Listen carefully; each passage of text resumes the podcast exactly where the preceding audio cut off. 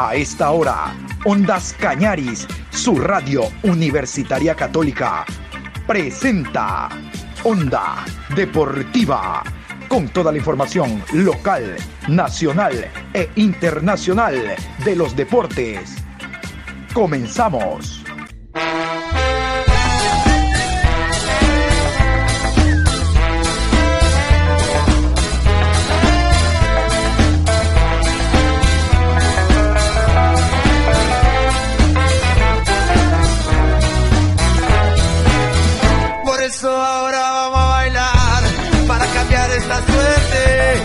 Sabemos gambetear para ausentar la muerte. Vamos a bailar para cambiar esta suerte. Si sabemos gambetear para ausentar la muerte.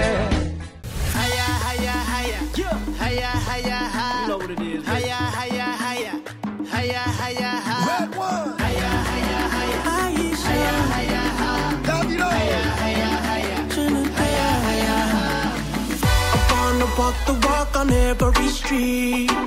Up on a ball, I went the world on my feet. Hit every discotheque and ask it for me, yeah, yeah. I wanna party, party eight days a week. I promise, I promise, I promise you now. Everything, everything gonna work out. Every tomorrow, no matter what go down. I promise, I promise, I promise you now. Gonna be, gonna be sticking around.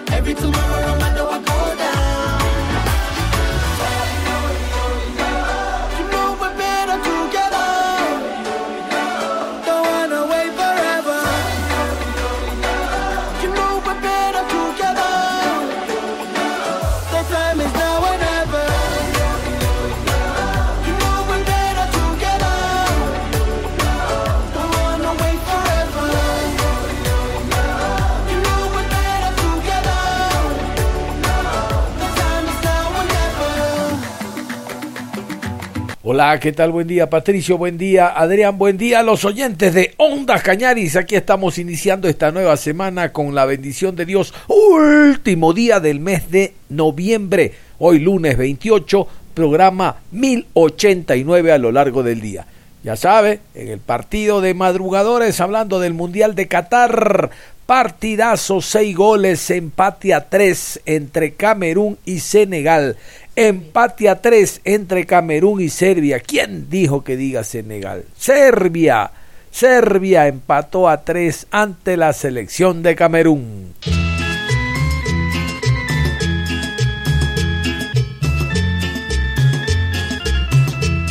En Ondas Cañaris vivimos el Mundial de Fútbol Qatar 2022.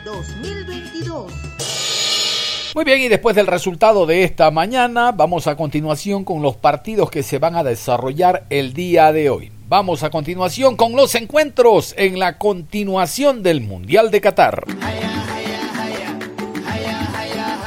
Al momento están jugando por el grupo H, Corea del Sur y Ghana. Por el grupo G, 11 de la mañana, Brasil versus Suiza.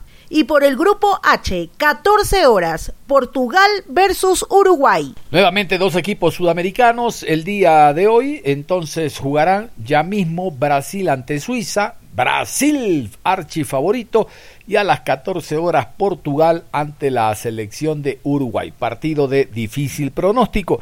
Yo quiero contarles que hasta el día de hoy, hasta el día de hoy te pegas tu mañanero, ¿me oíste? Hasta el día de hoy madrugaste, porque a partir de mañana y en lo que resta del Mundial, los partidos serán en horario 10 de la mañana y 14 horas. Mañana 10 de la mañana, ustedes saben, Ecuador, Grupo A, los dos partidos, 10 de la mañana y a las 14 horas, Grupo B, los dos partidos. Todos serán simultáneos a lo largo de esta semana y cuando vengan octavos de final también serán 10 eh, de la mañana y 14 horas. Así que hasta hoy madrugaste, hermano. Vamos a continuación con los resultados. Pongámonos al día. Los resultados del fin de semana, sábado y domingo, fueron los siguientes. Mucha atención. Partidos jugados el día sábado por el grupo D. Túnez 0, Australia 1, Francia 2, Dinamarca 1. Por el grupo C, Polonia 2, Arabia Saudita 0, Argentina 2, México 0. Partidos jugados domingo 27 de noviembre. Por el grupo E, Japón 0, Costa Rica 1. España y Alemania empate a 1. Por el grupo F, Bélgica 0, Marruecos 2. Croacia 4, Canadá 1. A propósito de los partidos jugados el fin de semana, siempre será atractivo observar un partido donde esté el mejor jugador del mundo. Hablamos de Lionel Messi y concretamente del encuentro Argentina 2, México 0. Suertes dispares, reacciones distintas por parte de los técnicos y sobre todo de la prensa. Vamos a iniciar con Argentina. Leonel Scaloni recuperó Argentina la ilusión. Hablo del pueblo después de haber perdido ante Arabia Saudí. Ya se encuentran con tres puntos y a la espera de enfrentar a la selección de Polonia, que como ustedes escuchaban ganó. Vamos a escuchar entonces a Lionel Scaloni, director técnico de la selección argentina. ¡Vamos, vamos, Argentina! Lionel, acá enfrente tuyo, Octavio Petrich, para relatores con Víctor Hugo. Bueno, primera fila, por favor, en el medio. Se desató el nudo. ¿Cómo lo viste? ¿Cómo lo viviste? Imagino que es un triunfo importante para ustedes. ¿Cuál es tu análisis? Gracias. El sacudón. ¿Qué sería el sacudón? El golpe del primer partido, digo, hoy un partido que, parecía complicado, no lo quiero comentar, prefiero que lo comentes vos, pero el 10 desató un nudo. Gracias. Bueno, el partido sabíamos que iba a ser muy difícil porque México nos planteó Siguiente pregunta. un partido diferente al que venía siendo normalmente. Eh, teníamos la sospecha de que podía jugar con línea de 5 y creo que lo hicimos bien. El partido, el primer tiempo fue no fue bueno de ninguno de los dos, pero corregimos en el descanso eh, con Guido cerca de los centrales para, para hacer eh, una línea de tres un poco mentirosa y, y empezamos a jugar mejor, empezamos a, emparejar en el medio, que ellos no estaban por ahí eh, ganando en algunos duelos y, y después, bueno, vieron lo que pasó, que, el 10 decidió el partido y, y es lo que mejor sabe hacer, que para nosotros está, está bueno. Atrás tiene todo un grupo que, que lo apoya, que, que sabe la importancia que tiene eh, y es emocionante en todos los aspectos. Lionel, Juan Pablo Ferrari del diario Hoy de La Plata, República Argentina, felicitaciones por la victoria. Te traslado también la salutación del profe Córdoba que se puso muy contento por este triunfo. Concretamente, Lautaro Martínez salió por disposición táctica. Táctica. Bien. Eh, ¿Cómo terminó Messi? Gracias. Bien, terminó bien. Un saludo al profe Córdoba.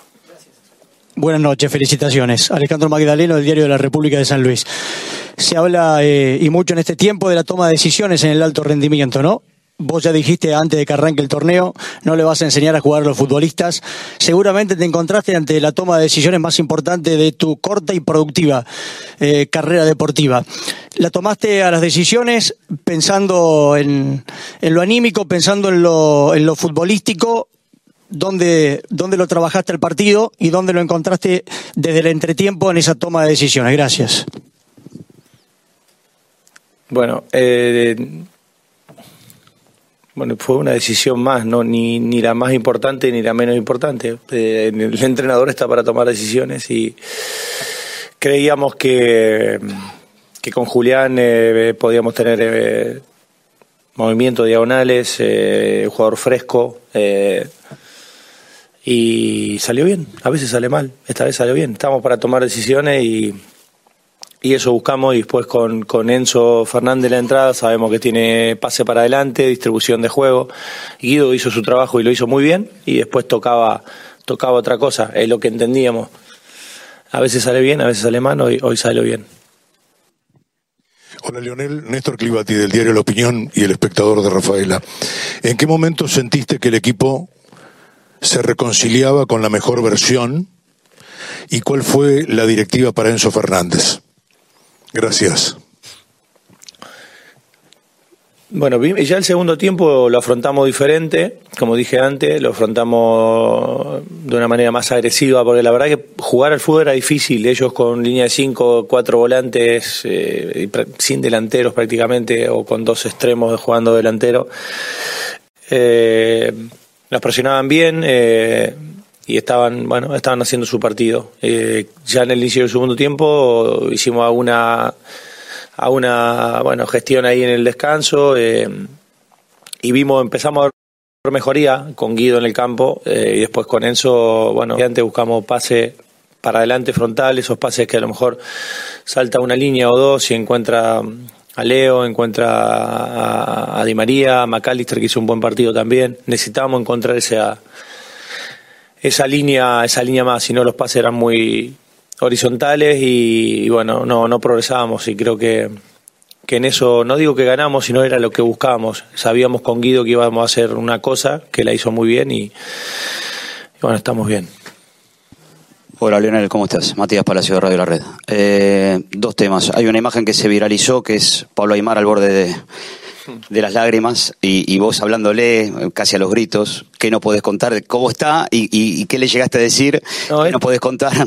Es más una reflexión que habría que hacer a, a lo que realmente se vive estar acá. Es, mm. Habría que tener un poco más de sentido común y pensar que es solo un partido de fútbol. No sé, yo ahora recibo un mensaje de mi hermano que se había ido al campo, que no había escuchado el partido y es, no puede ser. La, la, la, sensación es que te está jugando algo más que un partido de fútbol y la verdad que no, no lo comparto. Y eso mismo sienten los jugadores cuando salen a la cancha. Caballero en la segunda fila, por favor, en el medio. Que tenemos que corregirlo, intentaremos seguir por el camino de que... Segunda fila, por favor. De, fútbol. de lo contrario, cada vez que te tenga que jugar un partido eh, por pasar una fase eliminatoria, por pasar un mundial o por, jugar a la bolita, con la selección argentina va a ser siempre así. Y creo que es la sensación que todos teníamos, el desahogo y, y es difícil, es difícil eh, hacer entender a la gente que al final eh, mañana sale el sol, gane o pierda y lo importante es cómo, cómo hiciste las cosas o si le intentaste hacer lo mejor posible y es lo que nosotros hacemos. La otra que te quiero preguntar eh, es acerca de si hoy se dio un mensaje hacia todos de tenemos al mejor del mundo. No, mira si vamos a dar ese mensaje, si ya lo sabemos hace años que lo tenemos.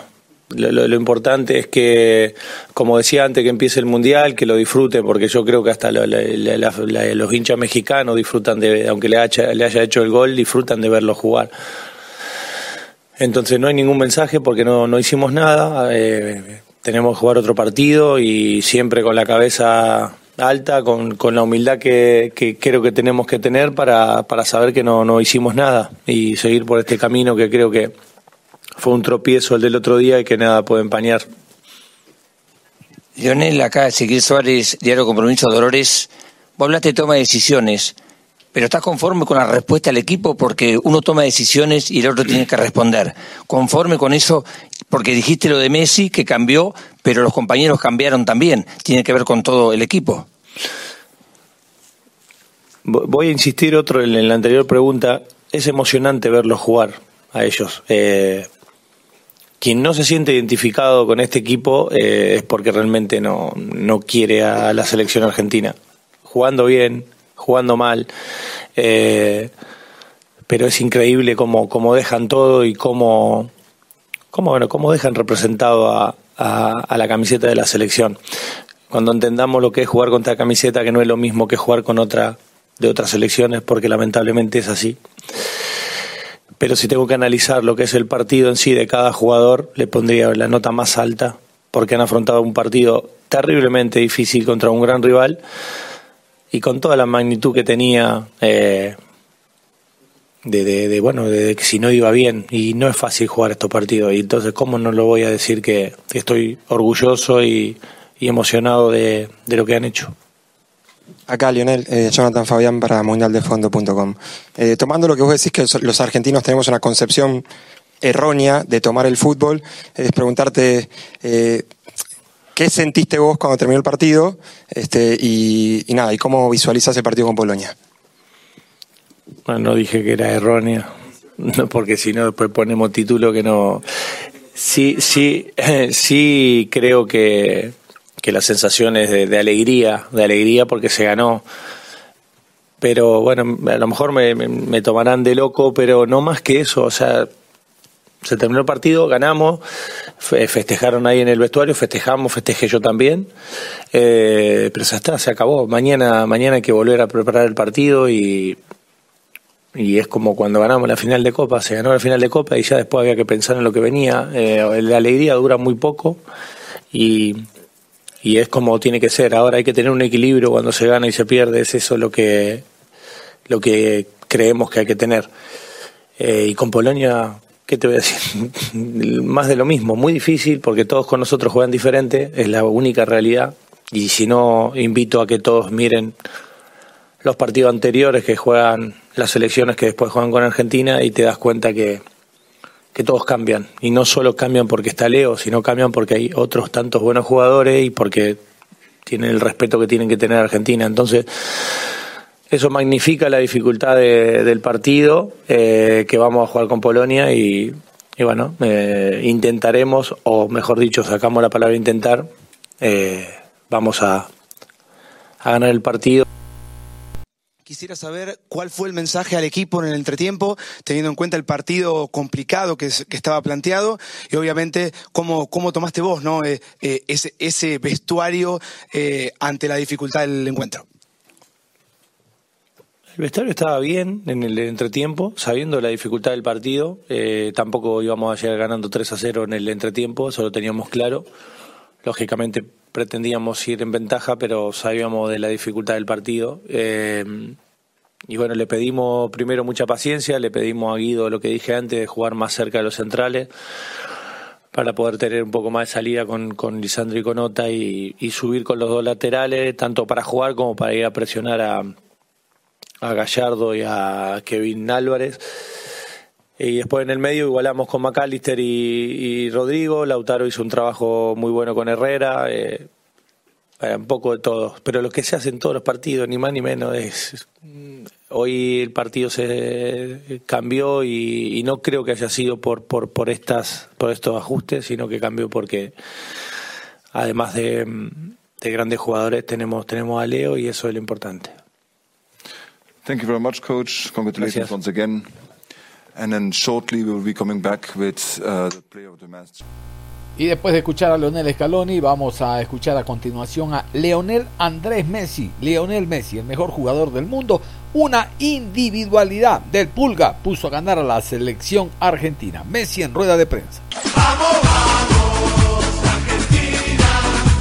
Bueno, la verdad que, que lo vivimos con mucha bronca ¿no? estos días después de, haber tenido el resultado que, tuvimos, de haber iniciado el Mundial perdiendo, una cosa que, no lo esperábamos.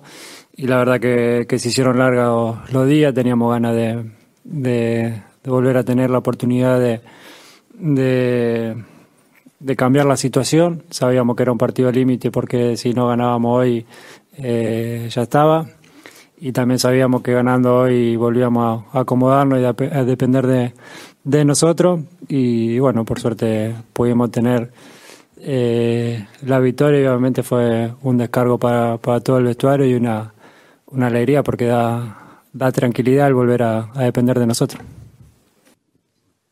Leo, felicitaciones por la victoria. Martín Saurrales para Canal 26. Eh, el Tata dijo que no tuviste espacios de tres cuartos de cancha para adelante.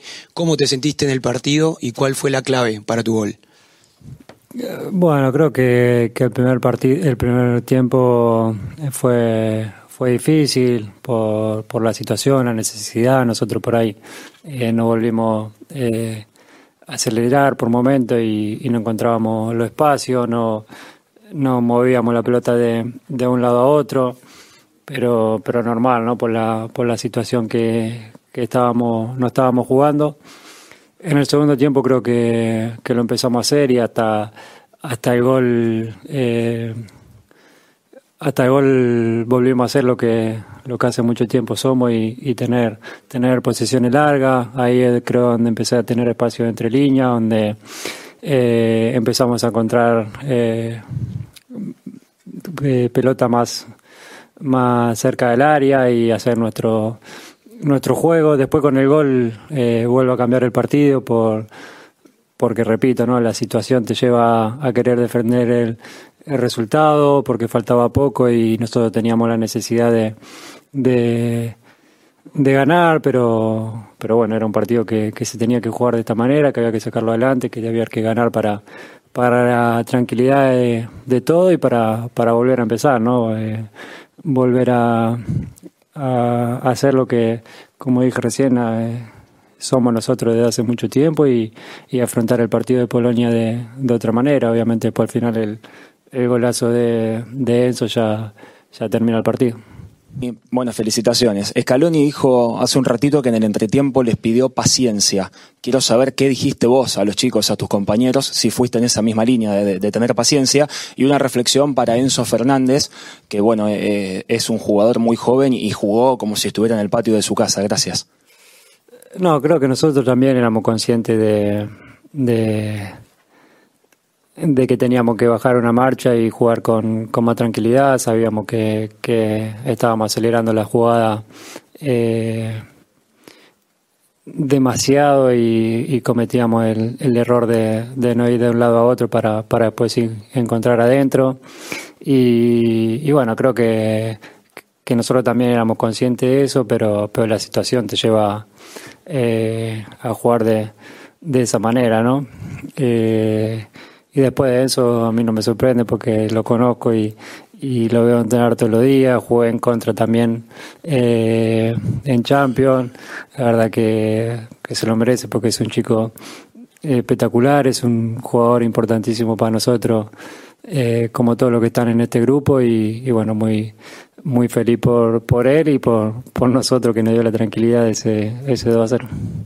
La cara opuesta les decía lo que ocurrió con Gerardo el Tata Martino, técnico argentino que dirige la selección mexicana. Prácticamente eh, la selección mexicana está eliminada, mm, nuevamente en primera fase. Son muy fuertes las críticas contra el técnico, le piden que llegando a México definitivamente la federación y el propio técnico den el paso a un costado. Aquí está la rueda de prensa y las declaraciones que dio el Tata Martino al término del encuentro.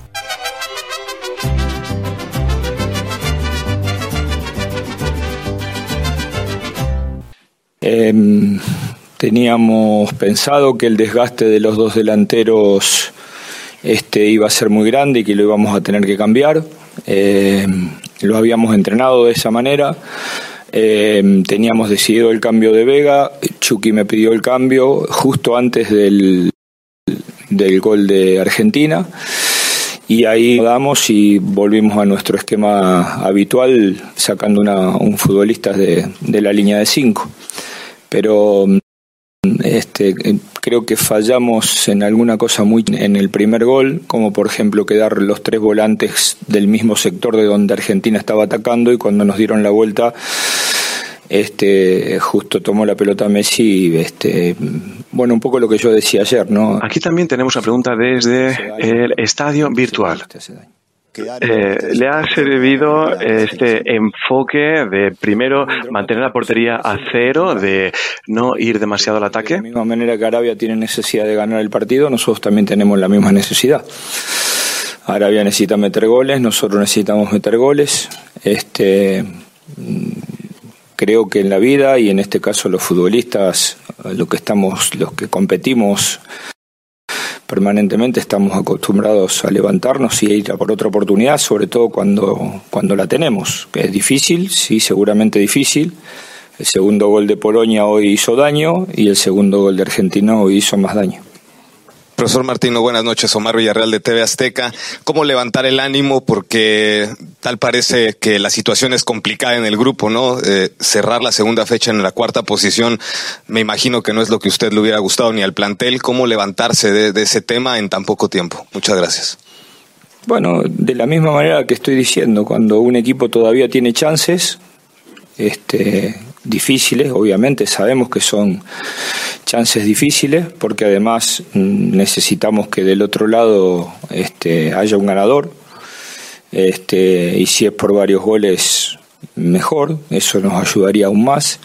Este, pero sin ninguna duda que después de lo que vi hoy durante una hora de partido, yo diría de los 90 minutos, no de una hora, de la dignidad con la que fueron enfrentaron a un rival candidato, indudablemente que no tengo ninguna duda de que lo vamos a hacer y lo vamos a intentar hasta hasta todo hasta gastar todo lo que tengamos.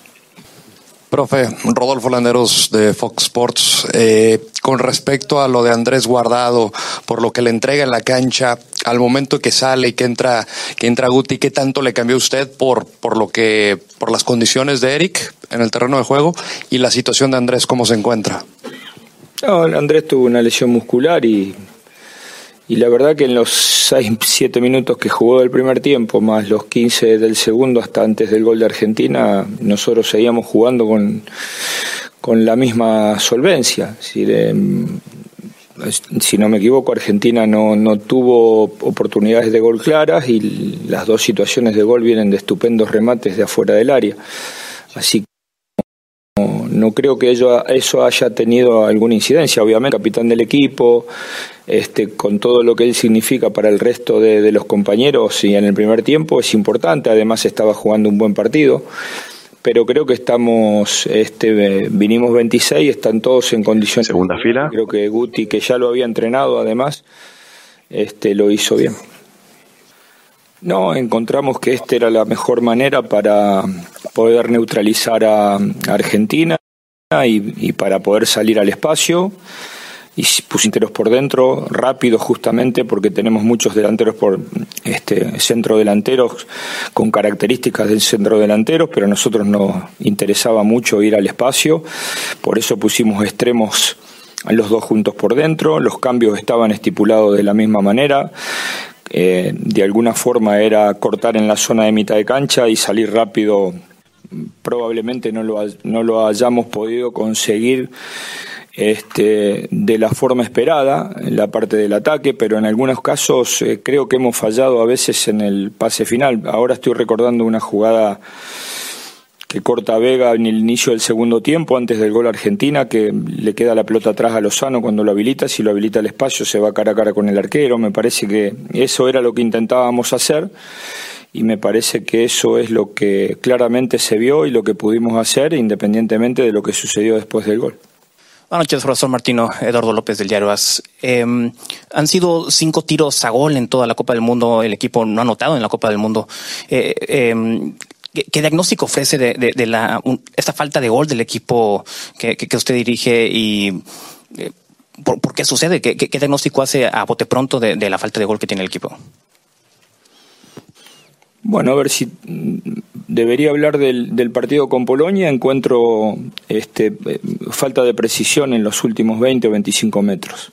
No esperábamos tener este, tantas situaciones de gol, sino este, encontrar dos o tres opciones, como dije, yendo al espacio, e indudablemente alguna que otra opción con la pelota parada, que creo que algo de eso sucedió en el primer tiempo.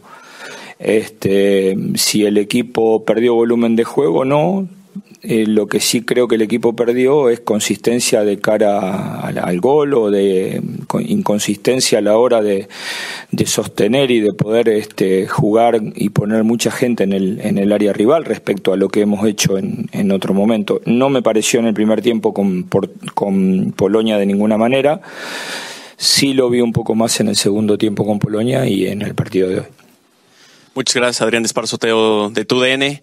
¿Cómo encarar el partido tácticamente contra Arabia? Precisamente con esta pregunta de que no llega mucho México. ¿Habrá que arriesgar un poquito más? ¿Habrá que cambiar el sistema? Y si me lo. sobre el cambio con Argentina. ¿No hubo cambio táctico hoy? No, sí, pero ¿cómo encarar el compromiso contra.? Como te dije, mientras tengamos opciones, los vamos a, a seguir intentando. El cambio táctico no nos faltó. Justamente hoy jugamos de una manera diferente a, a otros partidos. Y encontraremos la mejor forma de enfrentar el partido con, con Arabia porque sabemos que necesitamos hacer por lo menos tres goles. Epson, nada, entendí que este era el equipo que tenía que empezar buenas noches. Miguel Salek, Brasil, Agencia Fútbol Interior. Para un partido que México tuvo una postura, muy defensiva, ¿qué se faltó por, por Messi tener mucho espacio en, en el tercio final del campo? ¿Tuvo mucho espacio? Sí. Bueno, no, no lo vi tan así. debería contestarle algo que no vi. Creo que no lo tuvo. Sí lo tuvo en la jugada de gol. Como le expliqué, nosotros cometimos un error que tuvo que ver con eh, juntar a los tres mediocampistas del mismo sector por donde salió Argentina y cuando no pudimos abortar esa salida y, el rival nos dio la vuelta, encontraron a Messi solo y hizo el gol de media distancia. Pero no encontré que en el partido haya encontrado muchos espacios y, como decís vos, en el último tercio. Eh, pero también entiendo que los goles de Argentina un poco pueden cambiar la mirada de lo que ha sucedido a lo largo de los 90 minutos. Eso normalmente pasa porque ustedes normalmente analizan resultados. Profe Carlos Ponce de León del diario Record por acá. Eh, ¿Cómo explicarle a la afición en México, que está enojada por el resultado, evidentemente, tiene una expectativa alta de su selección, que el planteamiento de hoy fue el adecuado y que ante Arabia podemos ver realmente un cambio o aspirar a, esta clasificación que luce un poco complicada? Es que no tengo, en realidad el que se lo tenés que explicar sos vos. Es ¿Cuál es la postura que tiene la gente? La que tiene de acuerdo a lo que ustedes le dicen y lo que ustedes le cuentan. Ustedes tienen que contarle lo que vieron esta noche. De acuerdo a la mirada que ustedes tienen, si ustedes tienen una mirada de 60 minutos o de 30 minutos. Si le cuentan 30 minutos, la gente va a seguir enojada. Si le cuentan 60, probablemente no tanto. Vamos a irnos a la pausa y al volver, como les dije al inicio, después de la pausa vamos a hablar de la selección ecuatoriana de fútbol, de lo que ha significado la preparación de Ecuador y concretamente las palabras de el técnico Gustavo Alfaro, hablando de lo que fue el encuentro ante la selección de Países Bajos y la preparación que tiene el equipo para el choque de mañana a las 10 10 horas, Senegal-Ecuador, Ecuador-Senegal. Todo esto después de la pausa, todo esto al volver. Onda Deportiva. Regresamos con Onda Deportiva.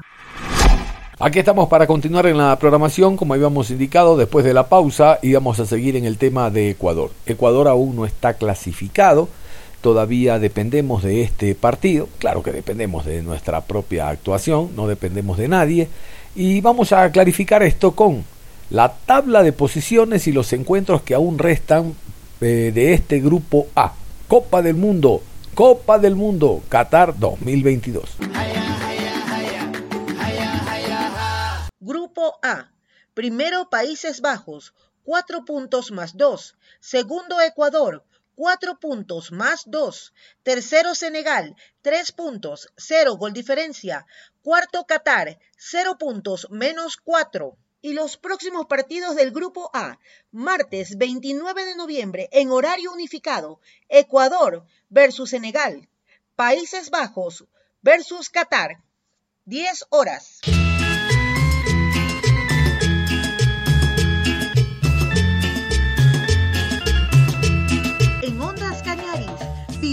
El Mundial de Fútbol Qatar 2022. En el postpartido de Ecuador ante Países Bajos, que finalizó con empate a uno, el técnico Gustavo Alfaro recibió todo tipo de eh, felicitaciones en torno a la actuación que tuvo el equipo y a la estrategia que aplicó en el terreno de juego. Vamos a escuchar casualmente parte de la rueda de prensa. Fernando Valeque de Barros, el periódico Estado de São Paulo. Antes de más nada, cumprimentos por la actuación de vuestra equipe. Durante la partida, la, los fanáticos de Ecuador incentivavam vuestra equipe dizendo: "Si se puede". Então pergunto, por que não se pode ganhar uma partida que ha jogado melhor que os Países Bajos? Gracias. Buenas noches para todos, un placer estar aquí.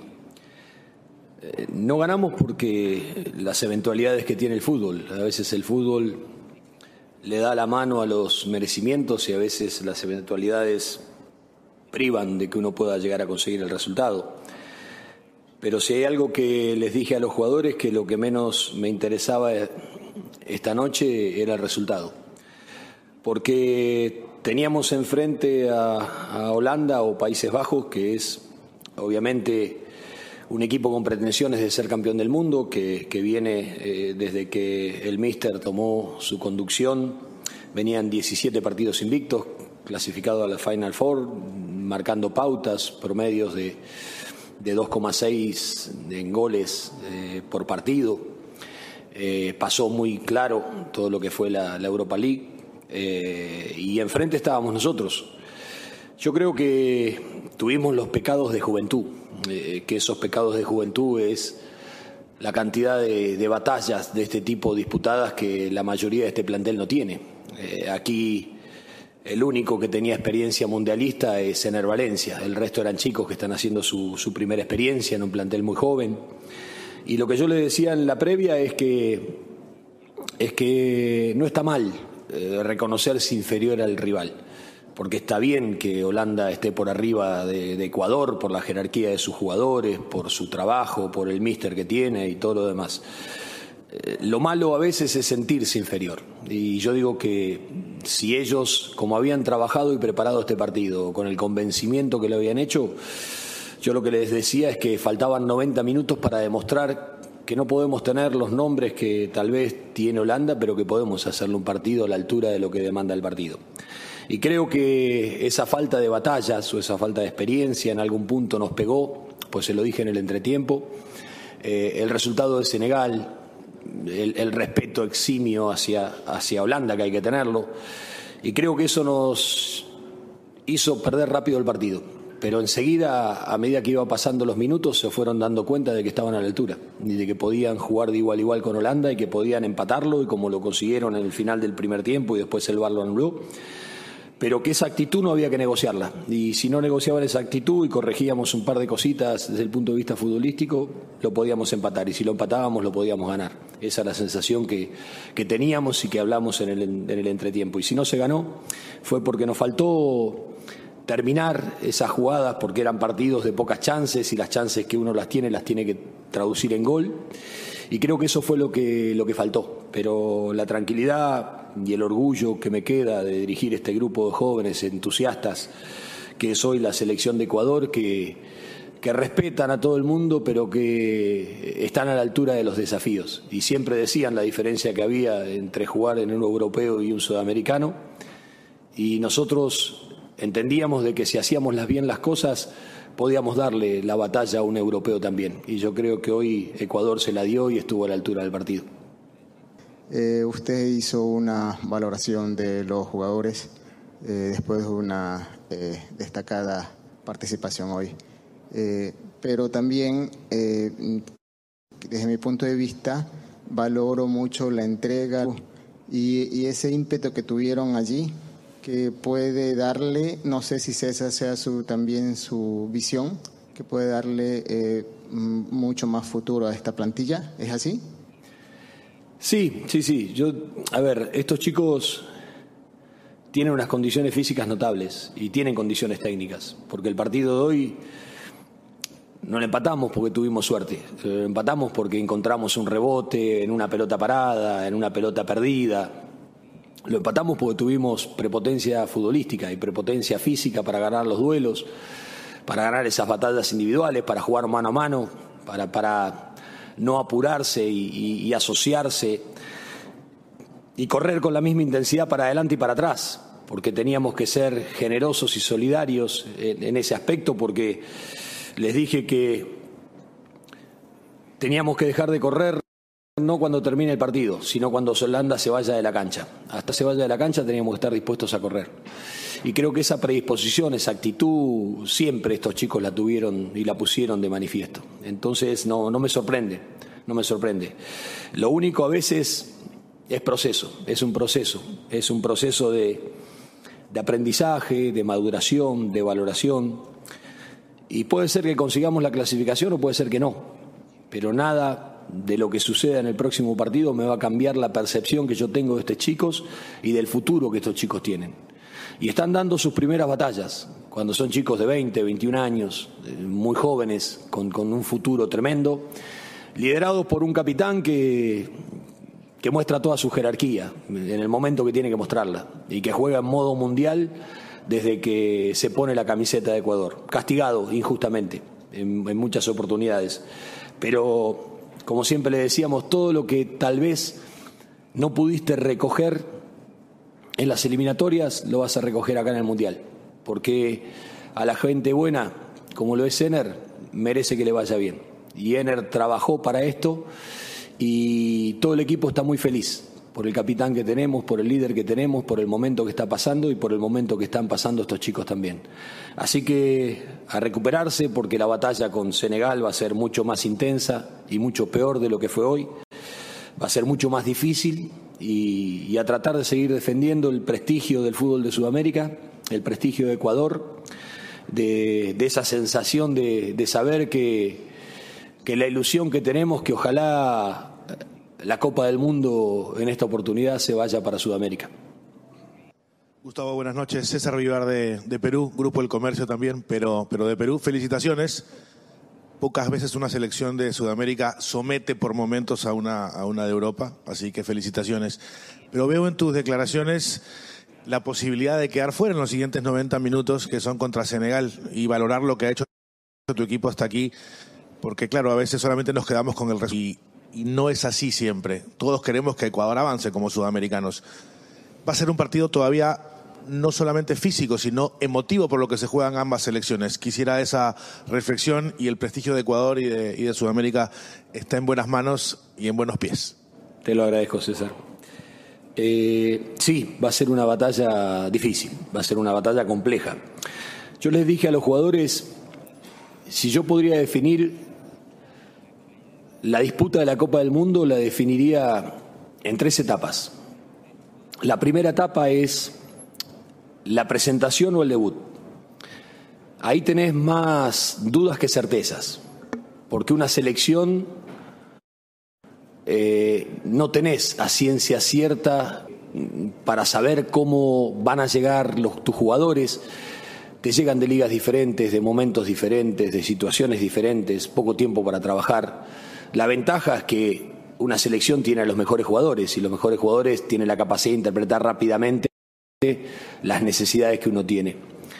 Pero en ese cúmulo de, presentación, donde las dudas eh, y las eh, son, están presentes y las certezas son pocas, es ahí donde uno tiene que tratar de pisar bien, de dar bien el primer paso. Después viene la segunda etapa, para mí, ¿qué es la etapa de confirmación o la etapa de rectificación?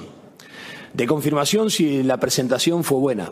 Si la presentación fue buena, tenés que confirmarlo al partido siguiente. O de rectificación si tu presentación fue mala, para corregir rápidamente, porque el único crédito que te agotás es la derrota que, que si se te da en el primer partido para saber que te pones al borde, que dos derrotas no, no, no resiste ningún equipo.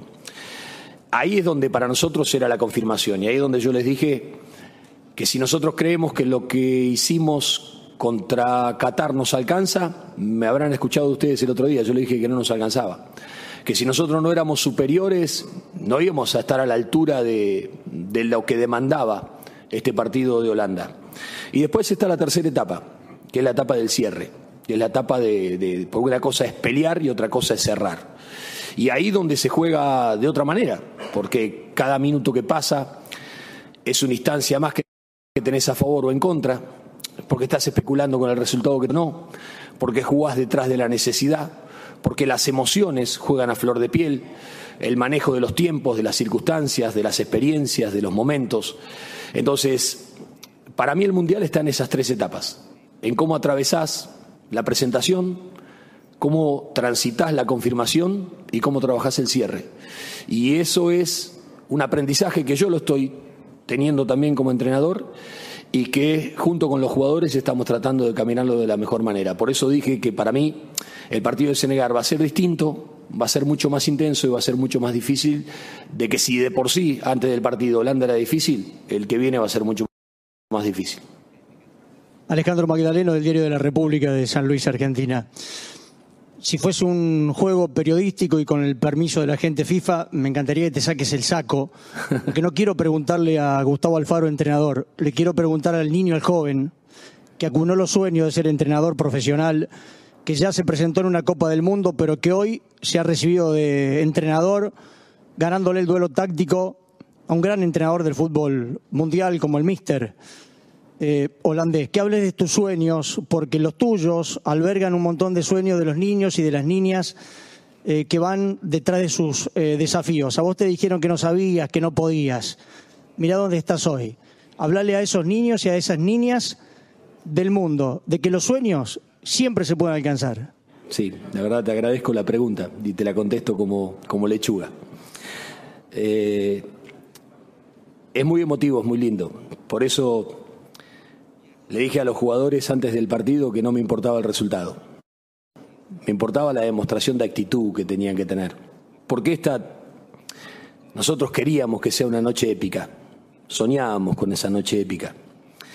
De dejar una página linda en la historia. Siempre le digo a los chicos que las puertas de la historia se abren para todo el mundo. A veces uno tiene que tener la decisión de, meterse o de luchar por esa historia. La otra vez estaba en Rafaela, Néstor no me lo va a dejar mentir, en, mi club, en Atlético de Rafaela, cuando fui a ver todas las instalaciones, después de habernos clasificado a la Copa del Mundo, donde yo tenía que volverme a reconectar con mis raíces, con mi propio ser, porque me había pasado de que habíamos clasificado a la Copa del Mundo y no pude festejar, no pude sacar de afuera ese ser emocional que uno necesita para estar a la altura en esta cita.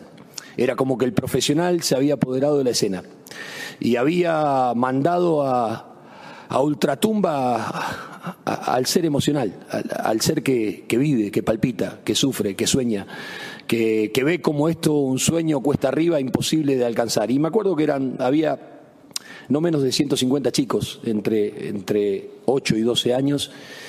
Y yo les dije, nunca permitan que nadie les digan que algo no lo pueden lograr, que no hay un sueño que no se puede intentar, que no hay una lucha que no se pueda dar. Porque muchas veces tenemos o cometemos el error de tener temor, de decir que en este ámbito tan impiadoso, a veces cruel, injusto, despiadado, en algunos costados que suele ser el fútbol. Decir que uno puede soñar puede ser tildado de, de cualquier cosa. Y yo digo que lo que me mantiene en pie y lo que hoy me permite disfrutar, porque obviamente que adentro de la cancha quiero ganar y lo vivo con intensidad, es porque ese ser emocional se apoderó de mí, porque hoy Lechuga está a la par del entrenador y ese niño que yo soñé cuando pateé la pelota por primera vez y me enamoré del fútbol, está al lado mío y vive conmigo y está viviendo este sueño.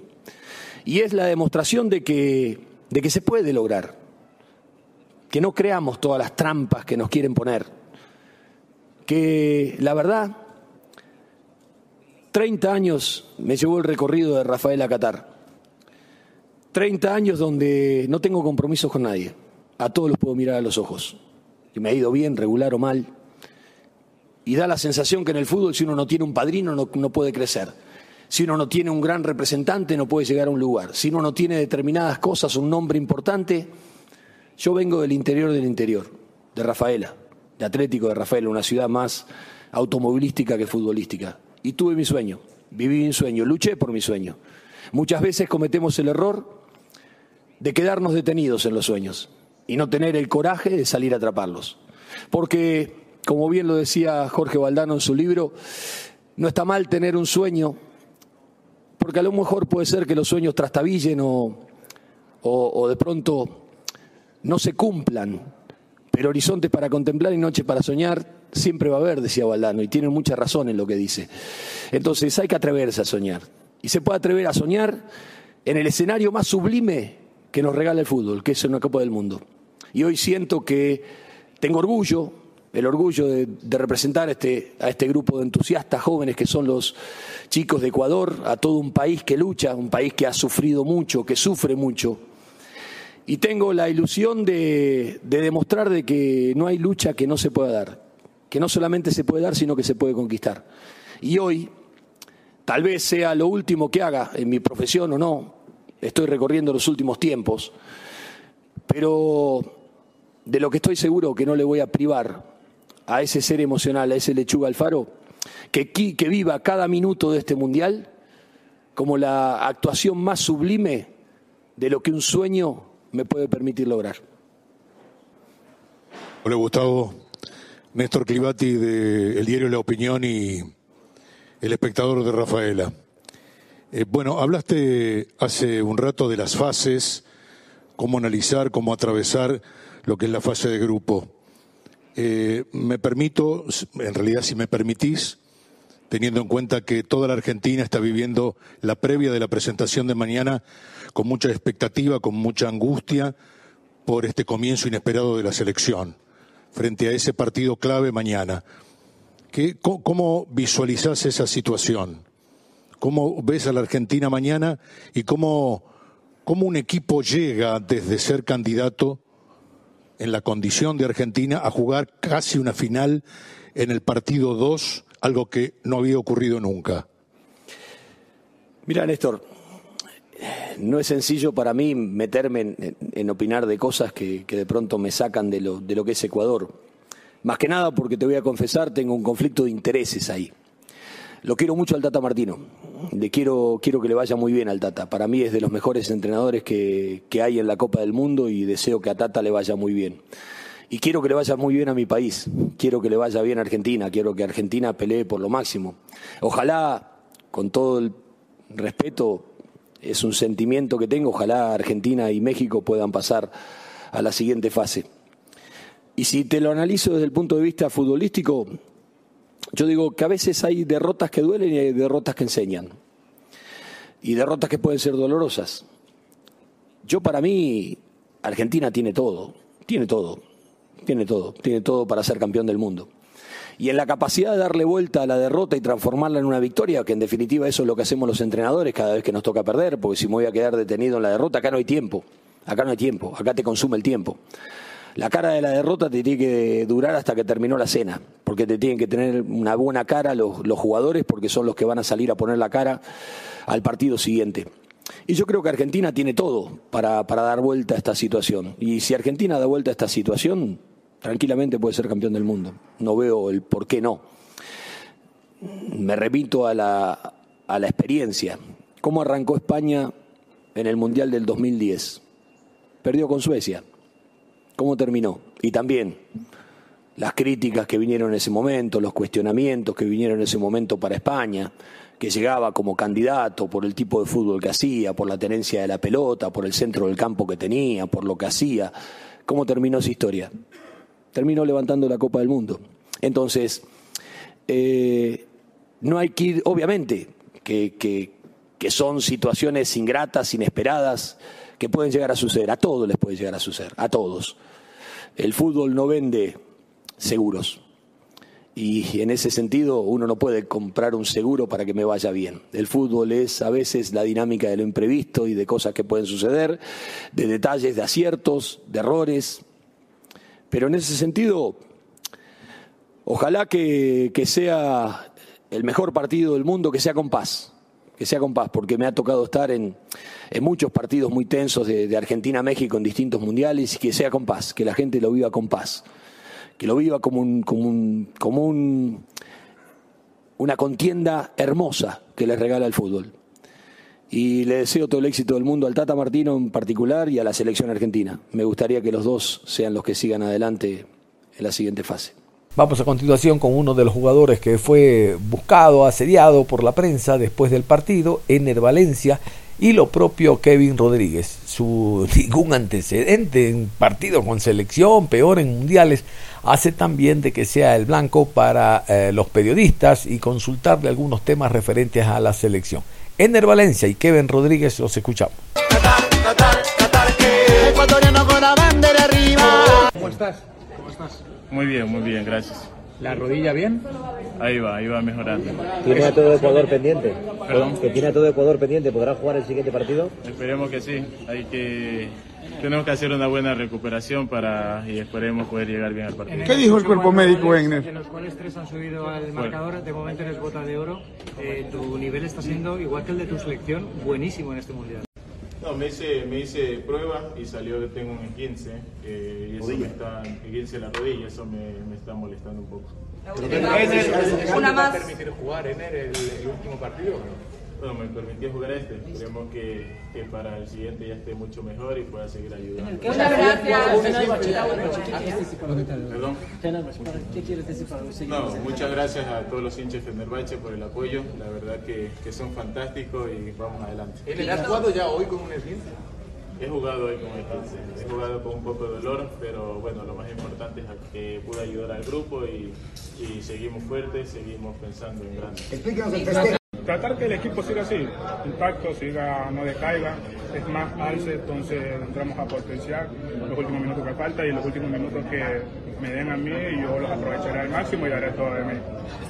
Kevin, tenemos los mismos puntos, los mismos goles que en Holanda. ¿Podemos ganar el grupo? Nada es imposible para Dios, creo que con trabajo y convicción creo que sí puede. Kevin, ¿y qué se hizo también en el grupo después de este empate? ¿Qué es lo que ustedes están planificando ya para el próximo partido?